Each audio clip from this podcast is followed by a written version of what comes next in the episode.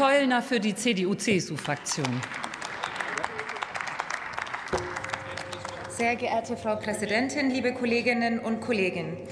Die AfD legt heute verschiedene Anträge vor und immer mal wieder hat die AfD auch gefordert, dass wir doch in Bezug auf die Impfungen ein unabhängiges Expertengremium bräuchten, die das so richtig gut bewerten könnten.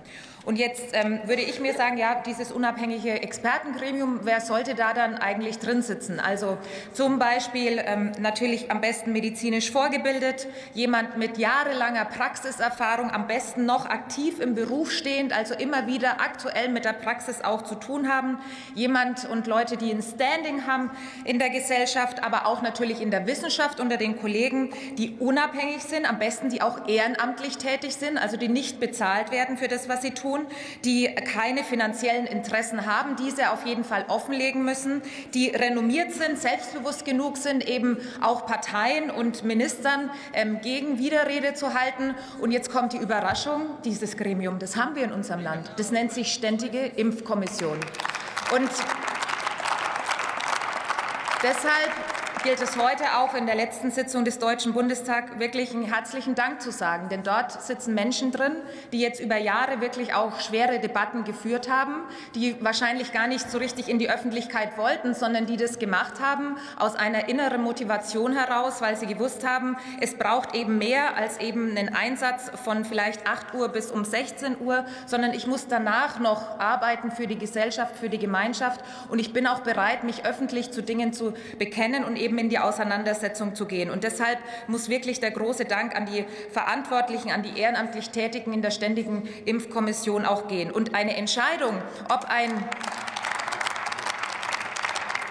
ob ein Kind ähm, geimpft werden soll oder nicht, das sollte in die Verantwortung der Eltern zusammen mit den Medizinern, mit den Kinderärzten gelegt werden. Und deswegen ist es auch nicht in Ordnung und nicht korrekt, dass jetzt äh, die AfD versucht, das auszuhebeln und in ihrem Antrag sozusagen diese Entscheidung wegnimmt. Die Entscheidung, was passieren soll, das sollte in einem geschützten Raum im Rahmen ähm, Kinderarzt, Eltern, Kind getroffen werden und nirgendwo sonst. Und deshalb ist ähm, das Entschuldigung, Frau Kollegin, erlauben Sie eine Zwischenfrage aus der AfD-Fraktion? Ja, natürlich.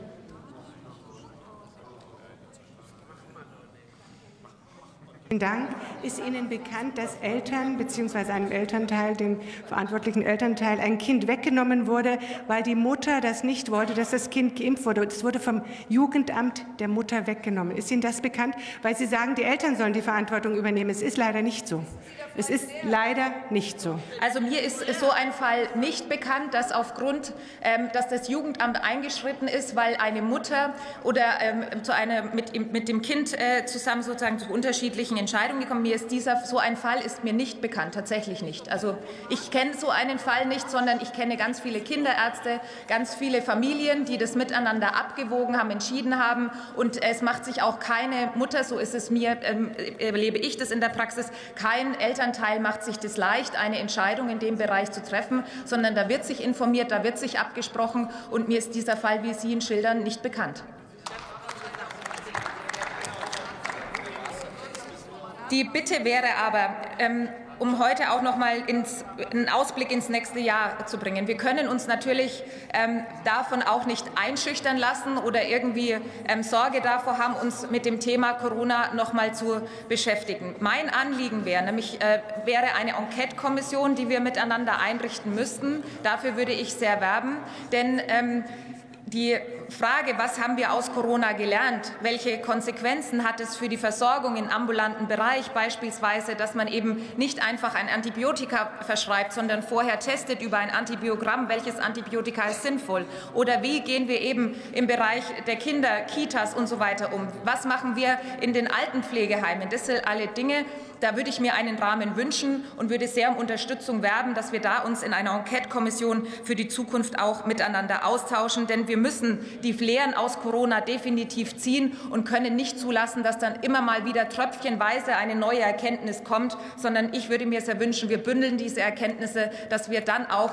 gut und selbstbewusst entscheiden können für die nächsten Jahre, falls wieder so eine Situation auftreten sollte. Vielen Dank. Das Wort erhält Linda Heidmann für die